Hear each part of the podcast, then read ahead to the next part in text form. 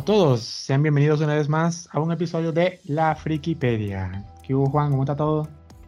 Chévere, bienvenidos. Chévere. El día de hoy vamos a tocar un tema bastante interesante que son las películas que son basadas en videojuegos. Yo creo que hay un montón, tenemos una lista de, de la cual podemos hablar. Yo por lo general no las he visto todas, pero supongo que tú tienes tu repertorio también, ¿o no? ¿Qué opinas de la gente que opina que todas las películas basadas en videojuegos están malditas? Mira, lo que pasa es que los productores nos han dado mucho la razón para que tengamos ese tipo de odio hacia esas películas. Aunque, si, te soy honesto, eh, yo creo que el tema de las películas basadas en videojuegos tiene que ver mucho sobre a qué videojuego tú vas a adaptar. Porque, por ejemplo, un juego como el de Hideo Kojima, así como Metal Gear y eso, Hideo Kojima siempre ha soñado como que con ser su propio director de películas y ese tipo de cosas. Entonces él hace sus videojuegos como si fuera una película, tiene mucha cinemática, tiene mucho diálogo. Entonces si alguien sacara una película como eso sería un poco más fácil. Una película de Metal Gear, ¿te imaginas? Uf, eso sería brutal. Pero ahora, con lo que yo quiero empezar acá y quiero empezar de una buena vez así de fuerte. ¿Cómo tú se supone que vas a sacar una película de Super Mario Bros? O sea, yo lo que acabo de mencionar es que un juego como el de Kojima tiene mucho diálogo, mucha cinemática y se presta, tiene muchísimo contenido. Pero ahora, estamos hablando de Mario Bros del año 88, por ahí 84 que no tiene ni un diálogo, el único diálogo es el, de, el, el, de, el del honguito Toad y te dice, lo siento Mario, eh, la princesa no está aquí, está en otro castillo y ya está. ¿Cómo tú le sacas una película a un juego como ese? Me imagino al productor de Hollywood echando el cuento. Tengo una gran idea para una película. Dos hermanos italianos viajando a través de tuberías combatiendo Morrocoy salvaje. Y entonces sale el productor y le dice, oh, me parece interesante, vamos a hacer como lo que tú me mencionas, pero no metamos a los, a, los honguitos que me mencionaste, ni a, ni a las tortuguitas también que me mencionaste. Vamos a poner otra cosa, que ahí es donde viene yo, ahí es donde vengo yo y digo, es que tampoco la gente que invierte en eso, los productores, no se dan cuenta o no se toman el tiempo de investigar al menos de qué se trata el bendito juego. Porque yo supongo que tú has visto la película de Mario, ¿no? O sea, creo que todo el mundo la ha visto alguna vez en su vida. Claro, claro. Y tú te das cuenta que no sale Bowser, eh, no hay honguitos, eh, no hay tortuguitas, no sale la, raza esa de Bowser. Se, se pareciera que fueran como una, una, raza extraterrestre toda rara, así que tenían la cabeza pequeña. Y digo yo, ¿dónde está la persona que al menos le dijeron, bueno, averíguate de qué está la vaina para poderlo hacer bien. O sea. Lo que pasa es que vamos a estar claros que hay conceptos que realmente es muy difícil llevarlos a la película. Sí, claro. Por eso digo que también tiene que la, el, gusto de la gente sobre ver una película va a depender sobre a qué va a adaptar. Entonces por eso digo, meten, meten algo como Mario Bros. y digo, la gente se tiene que poner a pensar. ¿Cómo adapto yo una como esta? Ahora que dices eso, ¿tuviste la película de Angry Birds? Sí. ¿Qué te pareció? Mira, yo creo que estoy ahí como 50 y 50. Porque una parte sí me pareció como graciosa y la pude ver, pero otra parte dije es, esto no tiene material para una película. pero tiene un mérito especial. Es una película basada en un juego para teléfono. Sí, pues parece un concepto tan pequeño que es de unos pajaritos matando a, unos, a unos cerditos verdes y ahí te sacan una hora y veinte minutos de película y te sacan dos películas porque creo que han hecho dos. Y digo, wow, le pusieron bastante creatividad. Sí costó, costó hacer una película de Minions. ¿Cómo haría un productor de Hollywood para hacer una película de Candy Crush? Bueno, acuérdate que existe la película del emoji, ¿no? Que fue un fracaso total. A mí me gustó. ¿Te gustó esa vaina? Mira, yo honestamente yo no encontré nada que hacer. para no ver esa película. y yo estaba aburridísimo, no le encontraba sentido a nada.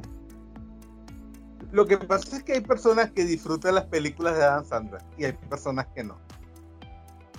Yo soy del primer grupo. A mí me gusta la película de Adam Sandler, lo que no me gusta es Emoji. Pero esa también es de la familia. ¿Ah, sí? Yo no sabía esa vaina. Ahí no salía Adam Sandler, pues. Mm, que yo sepa, ¿no? Eh, la película, la, la, película de Adam Sandler es este los Pixels. Eh, estoy confundido. Esa es la que me gusta. No, la película de los Pixels es, llevadera. La, la, película de los Pixels se deja ver. Yo estoy hablando de emoji. Te voy a decir mi opinión de emoji. Tiene una escena que me pareció muy triste. Cuando la chama de Yuzdan está en la papelera, me pareció demasiado triste. Descartada. Esa es la única parte que me gustó. A mí no me gustó absolutamente nada. Pero bueno, Emoji no es un videojuego. Entonces, sabemos que, ah, bueno, Super Mario Bros. Más bien yo, este, me da pena con el actor John Leguizamo, que era de esos papeles así como que, mira, tenemos un papel para ti. Y él dijo, claro que sí. Y ahora debe estar súper arrepentido de haber hecho el papel de Luigi. E incluso eh, los actores, perdón, los, directores, porque fue un grupo, creo que eran una pareja de esposos, si, no, si, no, si mal no recuerdo, que dirigieron esa película, o, o hermanos, no recuerdo cuál es su relación, pero eran dos personas. Ellos tuvieron que hacer hasta un video disculpándose, porque ellos dijeron fue, nosotros agarramos este proyecto y cuando nos empezaron a decir, hacemos esto, hacemos esto, ellos sí se tomaron la decencia de, investigar Mario Bros a fondo. Y ellos decían, estamos haciendo algo que no, que no tiene sentido. Ellos mismos dijeron que filmaron esa vaina obligado. Como que, mira, esto va a ser una, una basofia. Pero ya no nos queda de otra. no recuerdo, si mal no recuerdo, en la, la adaptación que están haciendo nueva de Resident Evil en Netflix, el actor que hace de, de ¿cómo que se llama el malo maloso? El Catire. Wesker. Wesker. El actor dice que él jamás en su vida ha jugado eso. Y no tiene ni idea de quién es Wesker. Y le dan un papel tan importante como es. Ese es el problema. Bueno, ya, ya Resident Evil lo, vamos a dejar para el final porque a ese es donde, donde quiero lanzarle duro. Porque definitivamente está rompiendo con todo lo que yo he creído. Por ejemplo, mira, tenemos que ir a una nota agradable. ¿Sabes cuál es? A ver. Es más o menos siguiendo una cronología con esta primera película que sacaste, la de Mario. No sé si tienes una intermedia. Pero a mí la que me viene a la mente ahora es Mortal Kombat. Bueno, yo te tengo que decir que tengo una película que le que considero que es peor que Mortal Kombat. Pero a mí me gustó Mortal Kombat. No, es que no es mala. Ah, no es que a mí me gustó. Me encanta la canción. Taran, taran, taran, taran, taran, taran, taran, taran. Me encanta. Mortal Kombat no, no, fue una mala adaptación como tal. Tampoco te voy a decir que es la joya maestra. Pero lo que pasa es que a los personajes tú le puedes crear un, eh, digamos, eh, un poco más de camino. Porque Mortal Kombat se trata de, un torneo. Y vienen varios invitados.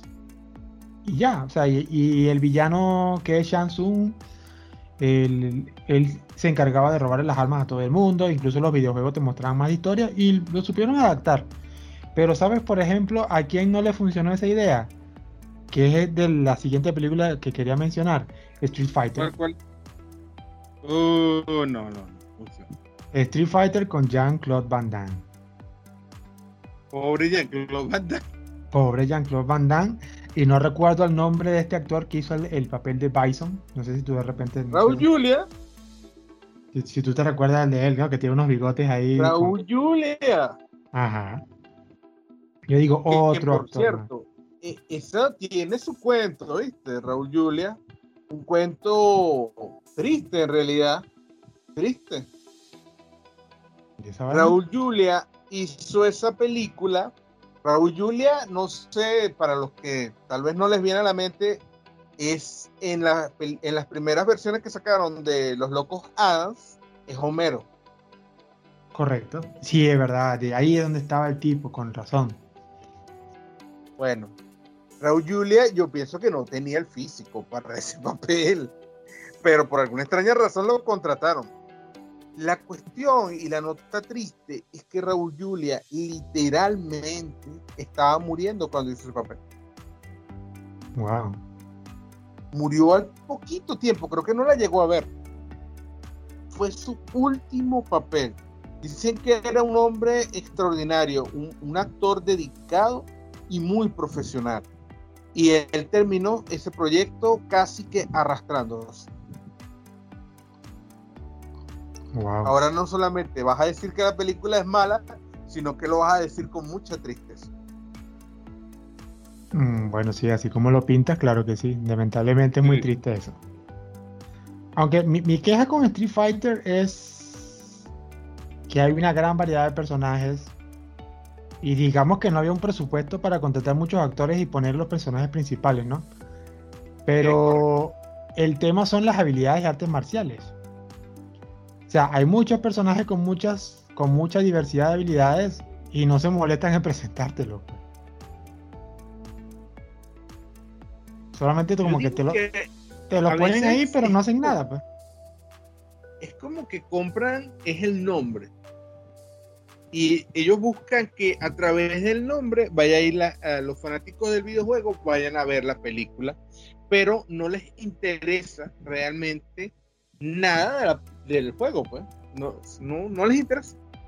Es que, por ejemplo, bueno, esto en, en, en, las series animadas, porque Street Fighter también tiene sus versiones animadas, esto siempre ha sido una pelea porque un estudio de animación en el anime, los protagonistas son Ken y Ryu. Y la versión americana, el protagonista es William Gale. O William Gale, como se pronuncia su apellido. Entonces, esta versión que hicieron, obvio, el protagonista era William Gale, que es el que hace Jean-Claude Van Damme. Entonces, toda persona que ha jugado con Gale, que es uno de los personajes más jugados de Street Fighter, lo primero que tú te preguntas es, ¿dónde está el Sonic Boom? No hubo presupuesto para hacer un efectico ahí de Sonic Boom de, William Guile. O sea, no. O al menos una técnica de patada especial, que es la única que te saca al final de la película, pero. Igual, igual que. Fíjate que tal vez esa es una de las primeras cosas que afectó a las películas basadas en videojuegos. No había la tecnología ni el presupuesto para realizar los efectos necesarios. Y luego te ponen a un villano como Bison, que se supone que es súper fuerte porque el tipo tiene poderes psíquicos en no sé dónde. Y en la película te resuelven de que por culpa de Gael, que le dio tres patadas, lo, lanzó contra unas máquinas, la electricidad lo contaminó y ahí fue donde tuvo sus poderes. O sea, o sea que mientras tanto Bison antes era un loco. No, tenía un coño de habilidades, no tenía nada de habilidades. Es como que vamos a ver los poderes en estas circunstancias, pero él nunca tenía poder. Pero se lo vamos a dar porque porque nos acordamos que William, que perdón, que Bison tenía poderes. Ah, bueno, para que lance unos rayos ahí como en el videojuego. Pero nadie se molesta en de dónde sacó esos poderes Bison. Es eso, pues, es el desinterés, Luna, es el desinterés por escribir una buena historia. Aunque también a veces pasa que es que los videojuegos no tienen una historia. O al menos no una muy detallada. Por ejemplo, no creo que Doom tenga una historia realmente muy detallada. Mm. no, tan detallada no. Que bueno, una vez vuelvo a caer en el tema. El, problema que afecta a las películas es los juegos que escogen para sacar una película. Porque, por ejemplo, una película de la que también quiero hablar, ya que vamos un poquito cronológicamente, ¿no? Pero podemos saltar lo que queramos que yo de adolescente, como he sido muy fan de esa franquicia de juego, yo cuando esa película salió, y además que era una de esas actrices de la que estaba enamorado, fue cuando en el 2001 salió Tomb Raider. Tomb Raider. Yo, por ejemplo, no lo veía como una mala peli, ¿no? Pero después viéndolo un poquito más adelante, bueno, tiene sus cosas. Yo diría que caíste en la trampa de la película. Sí, sí, caí. Caí redondo, pues. enamorada de Angelina Jolie y enamorada de la saga de videojuegos, pues yo la vi emocionado. Pero después más grande dije, mira, la cosa no es como yo pensaba. Esto no lo recordaba así. Oye, Luna, ¿cómo le explicas tú? Es que incluso, ¿cómo te lo explico yo? ¿Cuál es la sensación que te daba jugar Tomb Raider cuando salió nuevo? O sea, pues era algo increíble, o sea, era un juego de 3D y aquellos gráficos alucinantes era la historia de, Lara, una protagonista mujer empoderada, con dos pistolotas y dos tetotas y aquella boca tan sensual. Es que no me puedes negar que sí se parece mucho a Angelina Jolie. Sí se parece. Es que por eso yo decía, no se pudieron buscar una persona mejor. Eso está bien, eso va a salir bien, decía yo. Es perfecta para el papel. Claro que sí. Que por cierto, hicieron un remake con una tipa nueva ahí que tengo ganas de ver para ver qué fue lo que pasó ahí. Bueno, no sé si te recuerdas una vez que tuvimos una pequeña discusión sobre el tema porque tú me mostraste, creo que los primeros minutos de uno de los nuevos juegos, ¿te acuerdas? Ah, sí, cuando, hicieron el reinicio. Ajá, y yo te dije, no me gusta. No, sí, sí me acuerdo de esa, de esa discusión. Claro, porque tú habías, visto que, que esta Lara Croft era como más sufrida. Vamos a estar claro, Luna. Era como un hentai.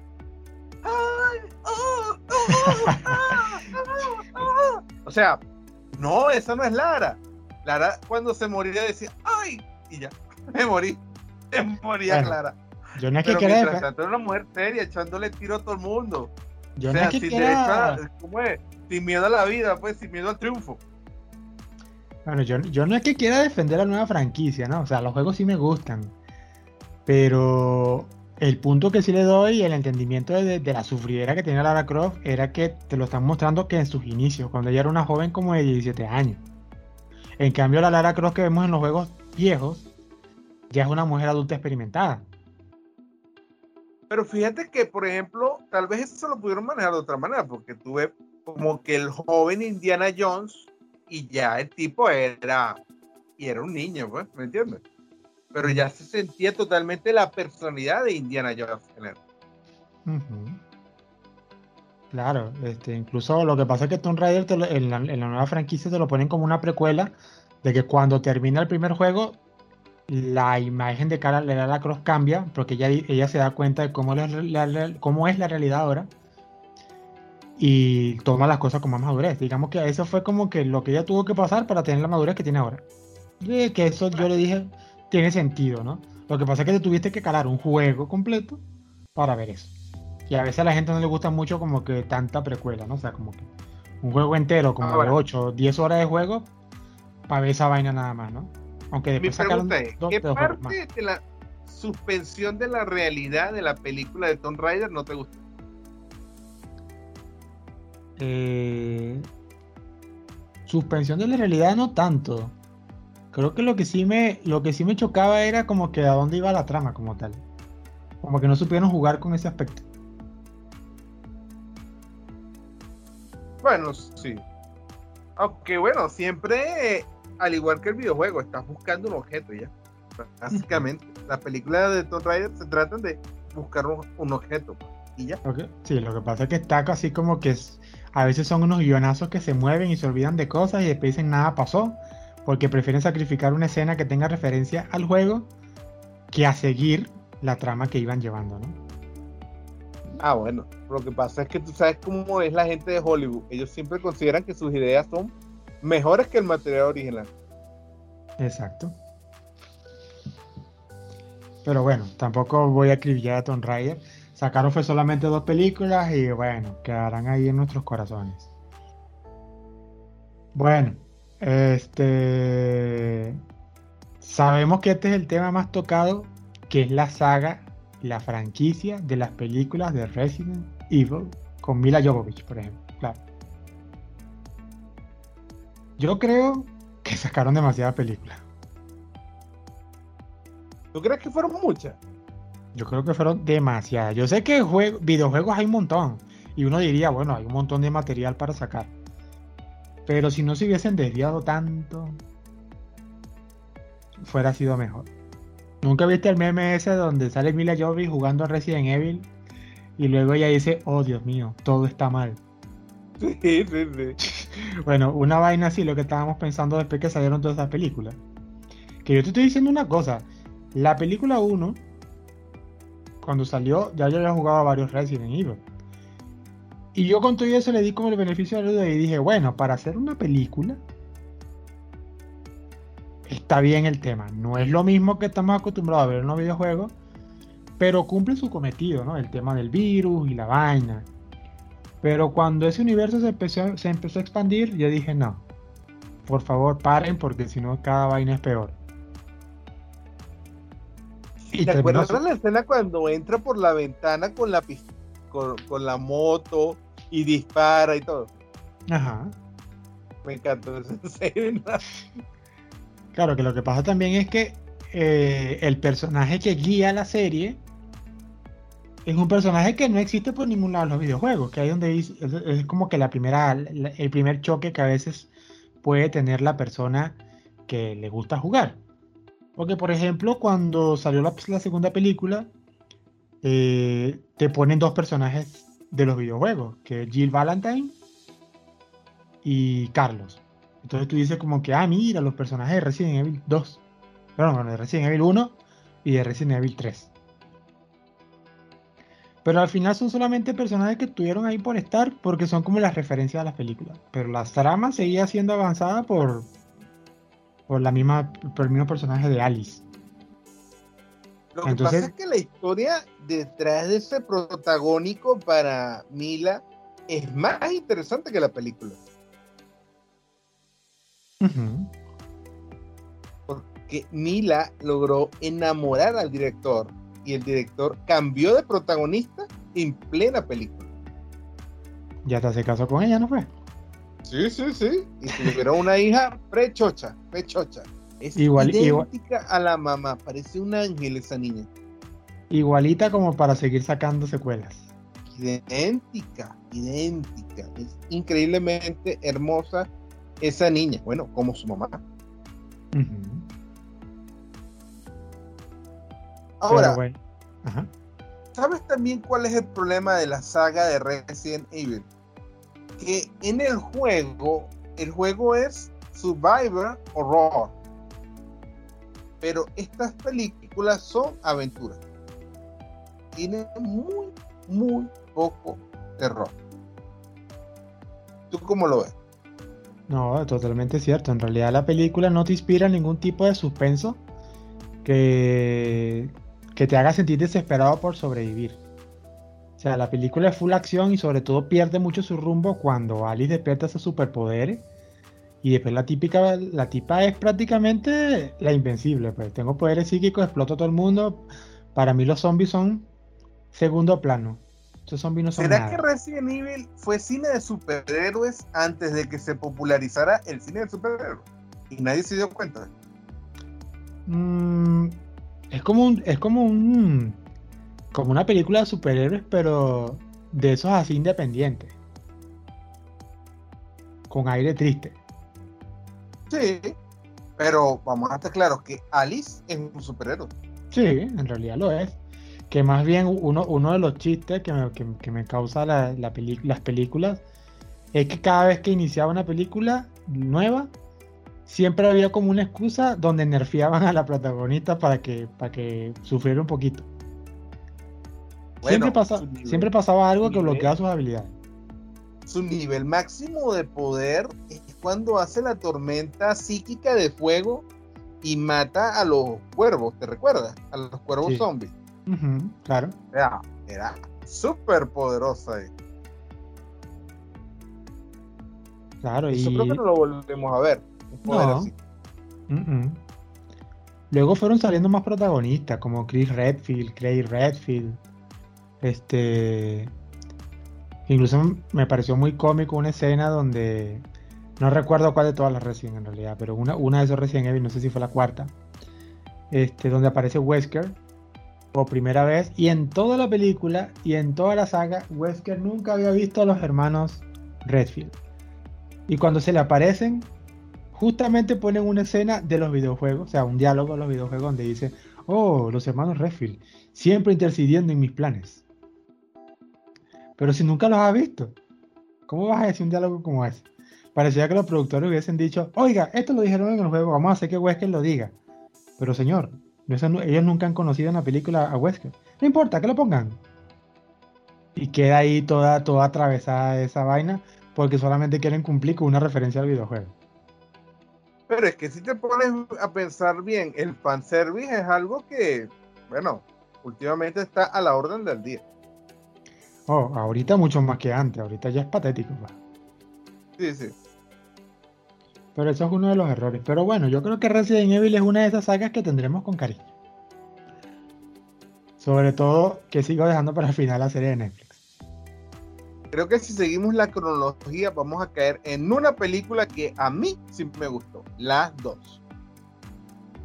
¿Las dos o las dos? Las dos. ¿De qué, de qué película es?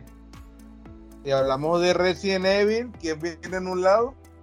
Mm, bueno, lo que se me ocurre es Silent Hill. Obviamente, Luna, obviamente. Ah, pero mira, déjame decirte, no sé si ya lo he mencionado en este podcast, aunque no es que esté hablando, yo hablo mucho de mi vida privada. Pero tú sabes que a mí el terror no es lo mío. Así que yo. Te da miedito. Sí, sí, soy un cobarde para las películas de terror. Qué cosa extraña, porque. Coraje, perro cobarde. Pero, ¿sabes qué es lo extraño? Que eh, las cosas sobrenaturales que me hablan en la vida real, a mí me da igual. No me da miedo esas cosas. Pero una vaina de ficción que película, sí. A, mí me dicen. No, a mí me dicen. Se puede negar que Resident Evil sí sigue la línea de su juego. Ok. Y acorde a tu opinión, tu experiencia ahí, Silent Hill, ¿qué? ¿Cumple o no cumple? A mí me encanta de Silent Hill y lo digo y lo sostengo, captura la atmósfera del juego. Y ya por ahí tiene mi aprobación. Bueno, yo, yo los juego, yo los juegos de Silent Hill sí los pasé, asustado y todo, a las 12 de mediodía ahí con todas las luces prendidas, sí lo hice. Y sí tengo que decir que el juego te genera una tensión tremenda. Entonces, la, película supo captarse esa ascensión, o sea, el tema de la neblina, la estatua. No, no, no, no, no, no. Pero sí la esencia, ese saborcito de Silent Hill lo posee. Cosa que no sucede con la mayoría de las películas que hemos hablado. Yo creo que he escuchado que Silent Hill creo que cambiaron al protagonista de ser hombre a mujer, ¿no fue? Sí, sí. Aunque claro, eso, eso no es que afecte muchísimo, ¿no? Pero. Pero ¿qué tal? ¿Funcionó esa, esa, esa fórmula? A mí me gustó. O, viste que afectó mucho, no sé. No, no, a mí me gustó porque realmente cuentan con mi voto cuando realmente tú ves la película y sientes la atmósfera del juego. Más nada. Me gustó eso me gustó. Me gustó ese ambiente de tristeza, desolación, horror. Me gustó. Me gustó realmente cómo se siente la película y me refleja lo que tú ves en el videojuego. Para mí. Ah, ok, no, chévere. Y sacaron dos películas, yo no sabía que habían sacado dos. Sí, sí, sí. En la segunda ya la niña está grande. ¿Sabes quién sale en esa película? Por cierto, una de sus primeras películas. Este, el que hizo de Jon Snow. Keith Harrington. Sí, e-, ese mismo. Mm. Él es el coprotagonista de esa película. Ah, mira. Ah, interesante. El interés amoroso de la protagonista. Ah, mira. Ah, bueno, chévere. ¿Tú te acuerdas de un videojuego que creo que era de Sega Dreamcast, que se llamaba Dead or Alive. Sí me recuerdo, sí me recuerdo. un juego de pelea. ¿Tú sabías que había una película de eso? No. Yo sí la vi. Esa sí le tengo que decir que la vi. ¿Y qué tal?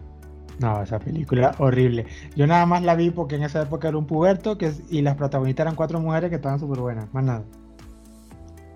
Pero esa película trama no tenía, era pura referencia así, puras peleas, puras chicas América ahí con sus bikinis y sus vainas. Pero no aporta nada. Si, si lo ves por la trama, mentira. Velo por las mujeres, más nada. Eso es lo único que tengo que decir. Es como la versión moderna de Phil Some. Una cosa así.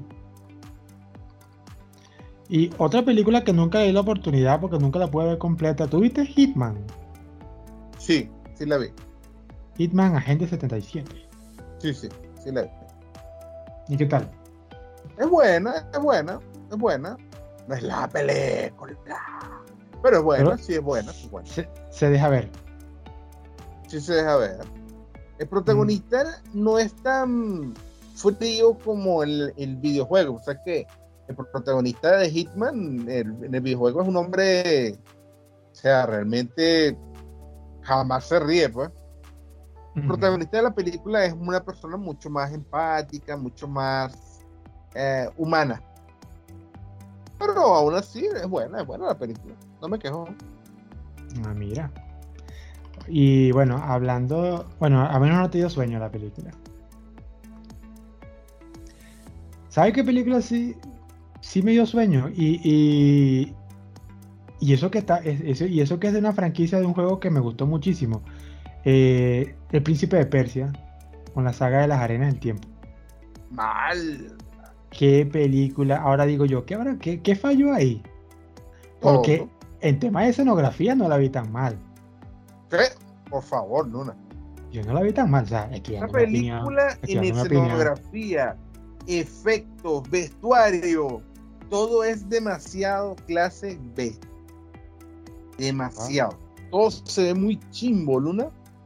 Bueno, Chimbo. eh, el protagonista sí parecía, ¿no? Sí, pero nah, supieras que no tanto para mí. El protagonista, ese actor tampoco me recuerdo el nombre de él. Un tremendo actor. Jake Gyllenhaal. Ah, Ajá, ese es el de Secreto de la Montaña. Correcto, ese mismo.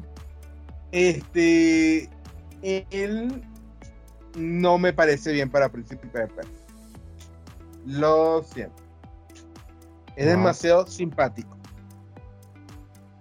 Y el príncipe de Persia no es simpático. Príncipe de Persia no me parece una- un tipo tan simpático. Ni carismático. Bueno, sí, No sé carismático. cómo lo ves tú. No, no, carismático sí no es. Lo que pasa es que la saga, de la- lo que pasa también es que hay un cambio brusco porque en los videojuegos de la saga de las arenas del tiempo, el juego es más oscuro, ¿no? Que el típico, que el típico príncipe de Persia que tú, que uno jugaba antes, ¿no? Me acuerdo de esa versión de disquete de príncipe de Persia y todo, aunque ahí, ahí es difícil como captarle la personalidad.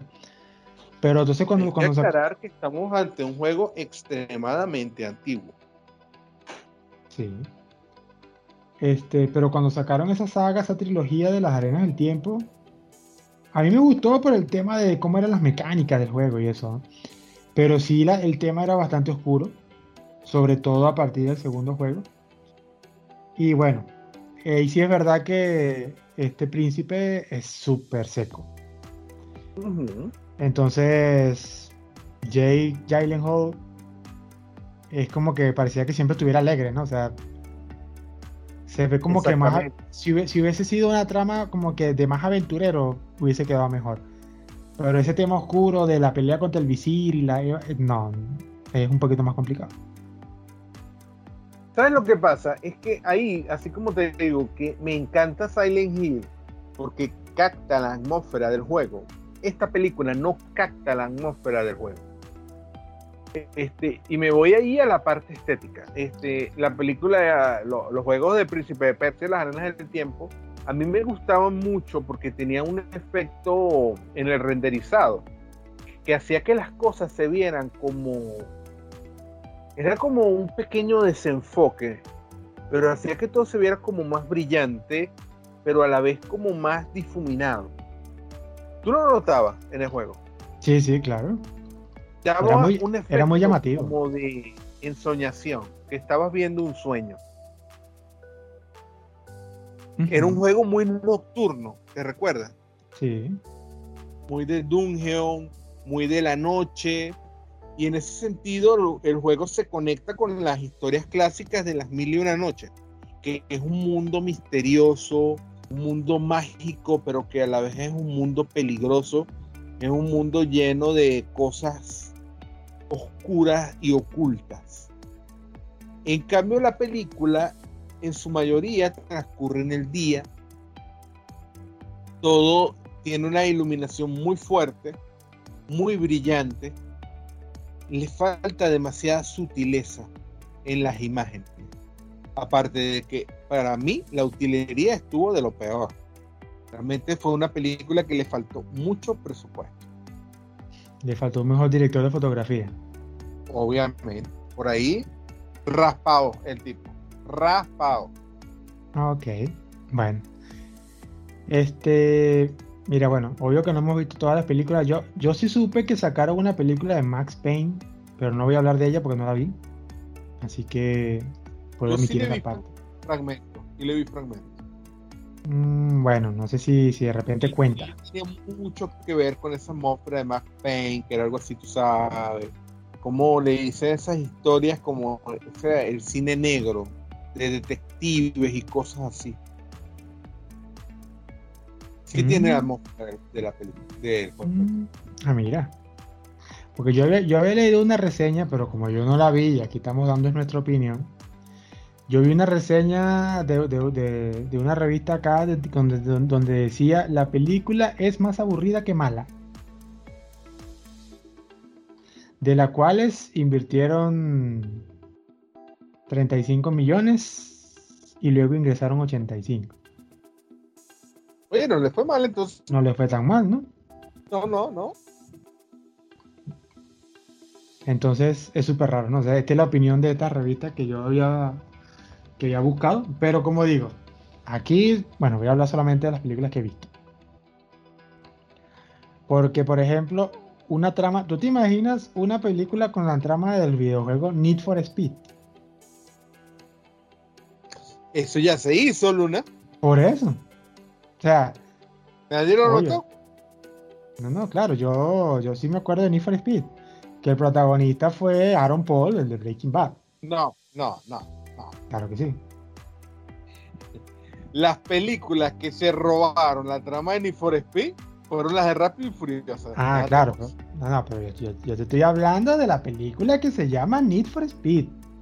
Yo recuerdo, pero la que se robó la trama, la ambientación y la, idea general fue Rápido y Furioso. Claro, Rápido y Furioso, las primeras películas es un es es haber agarrado Need for Speed con la película Punto de Quiebre de, de Keanu Reeves. Ahí está. Tú juntas las dos y ahí sale Rápido y Furioso. Es como un hijo bastardo del videojuego. Bueno, bueno, ya hablamos, ya hablamos de Angry Birds. De las últimas películas que hemos podido hablar así ya un poquito más actual, tampoco nos vamos a quedar tan, tan atrás. ¿Qué te pareció la película de Sonic? ¿Tú la viste? me gustó mucho. Ah, bueno. Y me parece increíble que haya existido el Sonic feo. Y me parece más increíble que sea un exitazo en la película de Chip and Dale. ¿La película de Chip y Dale? ¿Sí? ¿Hay una película de Chip y Dale?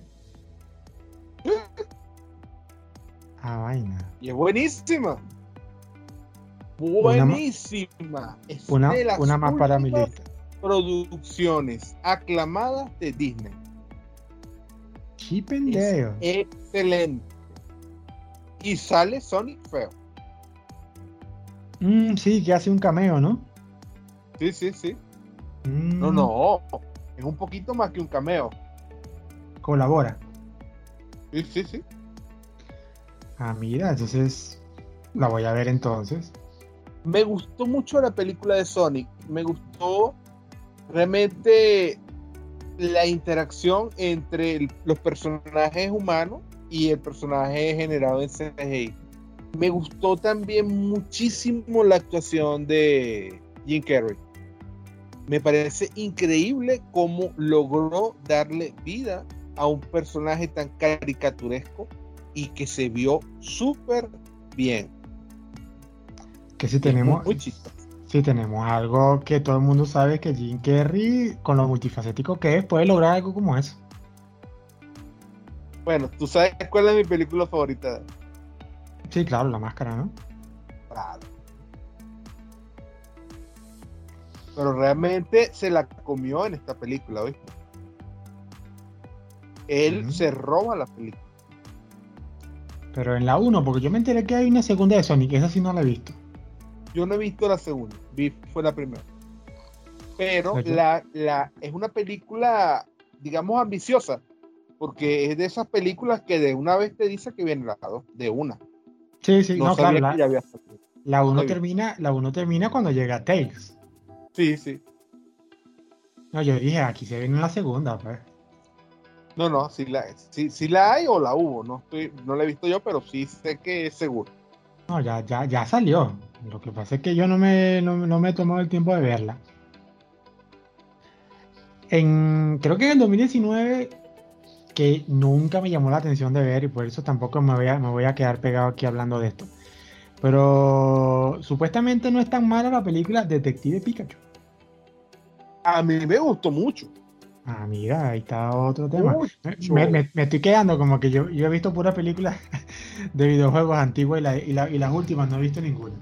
No, no, no. Me parece una película maravillosa, la verdad. maravillosa desde un punto de vista friki, cómo logran darle vida a los Pokémon en la pantalla. Los sientes reales y no un realismo que da miedo un realismo que a la vez que es real, es tal cual como los recuerdas, como te los imaginas, como, como son en el videojuego. Ah, Lograron las dos cosas juntas. Ah, ya, ya se no me Yo creo que sí la vi. Ya va. Creo que sí la vi. Que la voz de Pikachu eh, Ryan, Reynolds. Sí, sí. Claro, sí, creo que sí la vi. Que creo que Pikachu habla es no porque él sabía hablar, sino por una está poseído. Ajá. Que al final. O sea, fíjate la, la, locura de la trama. Es un Pikachu poseído por un fantasma. Ajá. Que era como el papá, ¿no? Algo así. Sí, sí, es el papá. Ajá, sí, sí, sí me acuerdo. Sí, me acuerdo, sí, la vi, pero no sé por qué tengo tan, tan poco recuerdo de esa vaina. ¿Será que la vi de noche cuando la vi de noche sin mucho ánimo?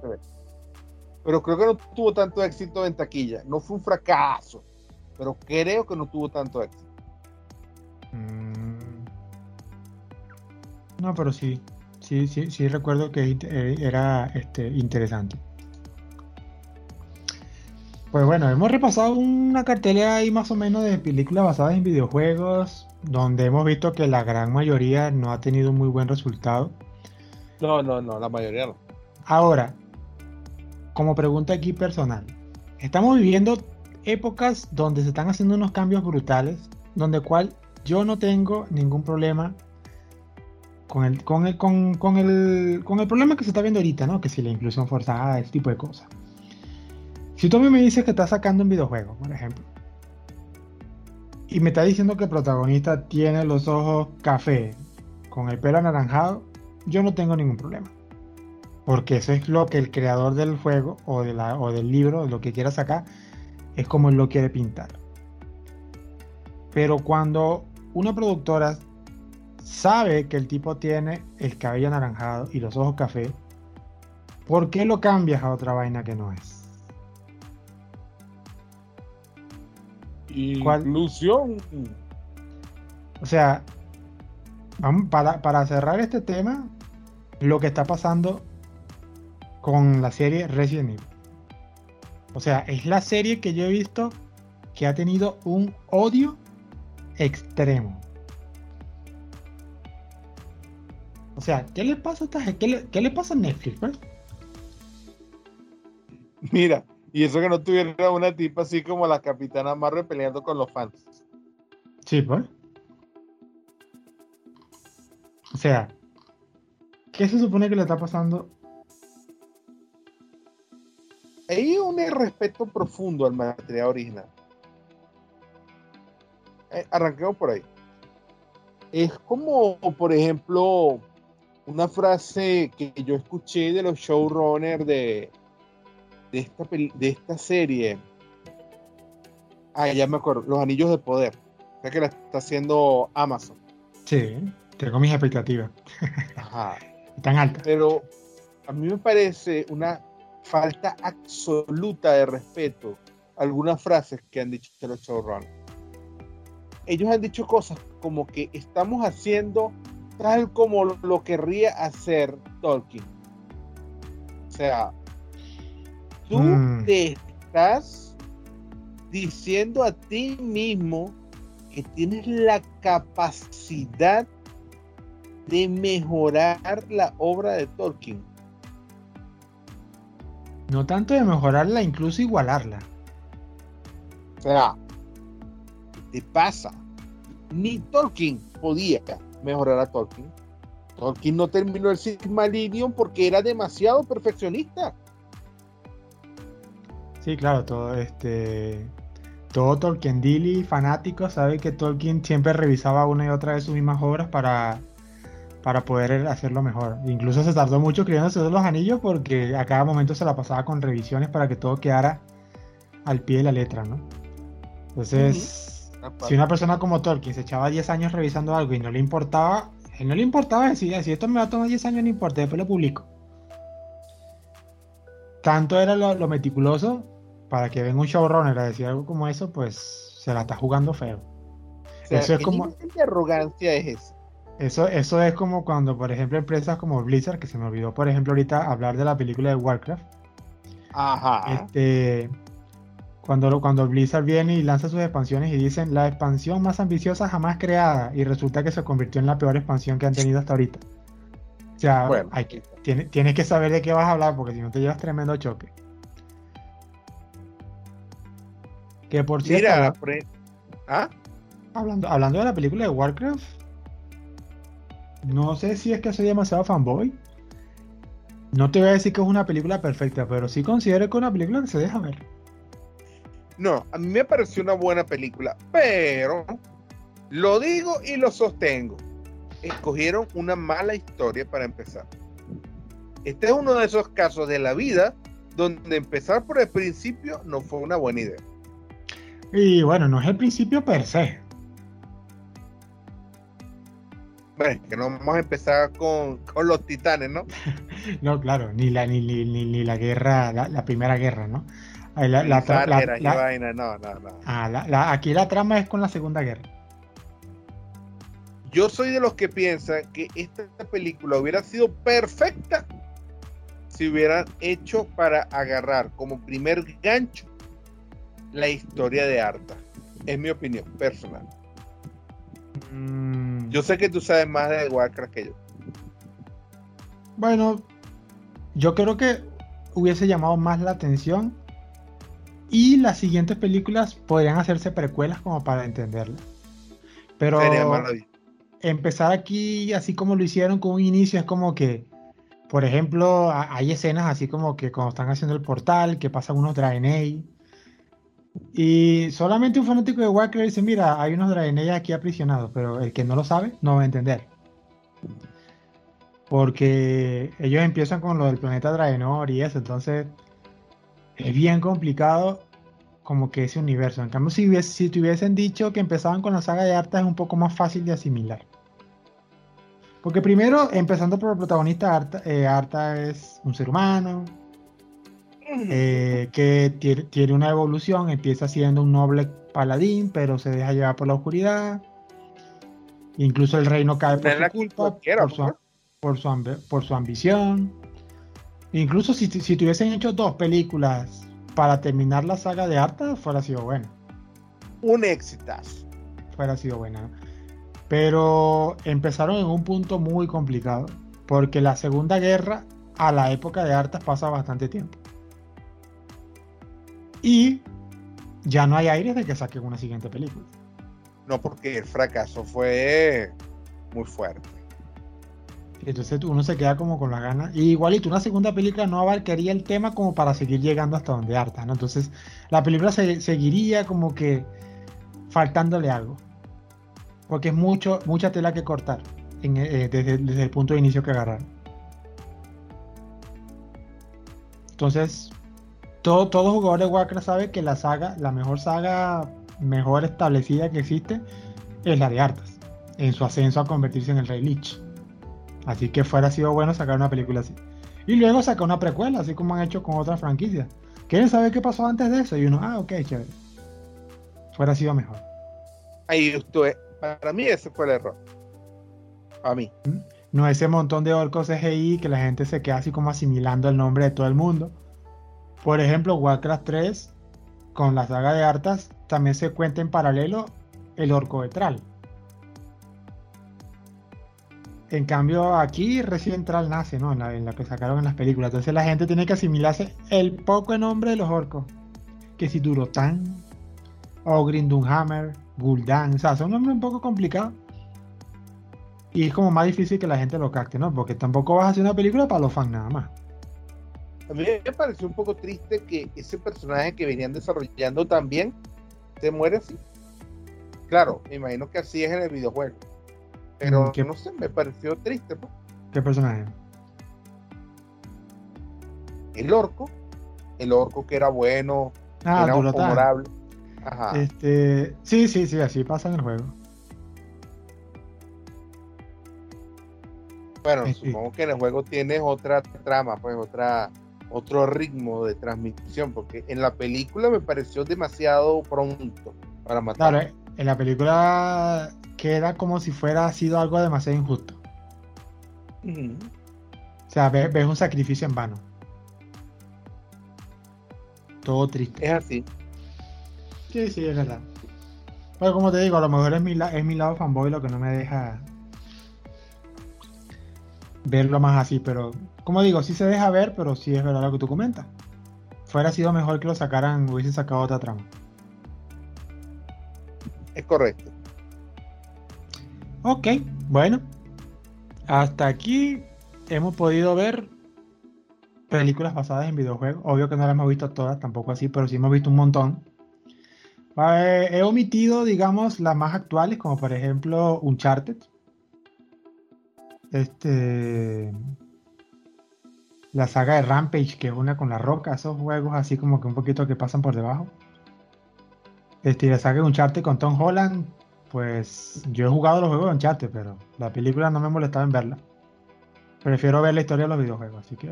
Realmente ese es un protagonista que no me interesa ver, Tom Holland. Es que, o sea, Nathan Drake, verlo como Tom Holland me da un miedo tremendo porque los veo tan diferentes que yo digo, no sé. Yo mejor no me arriesgo a verla. Yo creo que más que todo es eso. No, no, me quiero arriesgar a, ver algo que no me gusta. De repente le daré otra oportunidad un día que esté aburrido, pero por el momento no lo voy a hacer. Ah, ya no. Y bueno. Entonces, estamos listos entonces. Hasta ahora aquí, bueno, espero que les haya gustado acá nuestra opinión sobre los videojuegos, en este caso las películas que fueron basadas en ellos. Y bueno, una vez más cabe recordarles que nos pueden seguir a través de las redes sociales, en Facebook como la Frikipedia Podcast. Y pues más nada, sin más nada que comentar, nos vemos en un siguiente capítulo y nos vemos para seguir friqueando. Chao.